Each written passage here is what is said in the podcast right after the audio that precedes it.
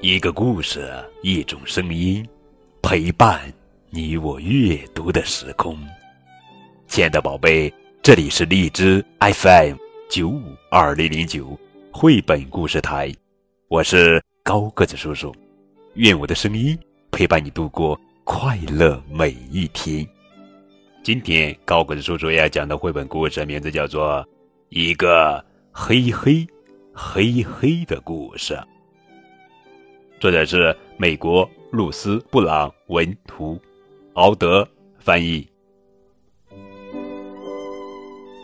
从前有一片黑黑黑黑的荒野，荒野上有一片黑黑黑黑的树林，树林里有一座黑黑黑黑的房子。房子的正面有一扇黑黑黑黑的门，门后面有一个黑黑黑黑的厅，厅里面有一段黑黑黑黑的楼梯，楼梯上面有一条黑黑黑黑的走廊，走廊的尽头有一块黑黑黑黑的帘子，帘子后面有一个黑黑黑黑的房间。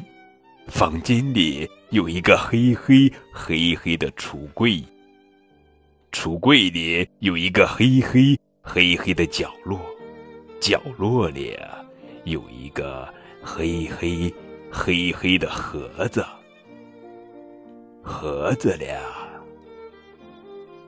有一只老鼠，哈哈哈！非常有趣的一本图画书，一个黑黑。黑黑的故事。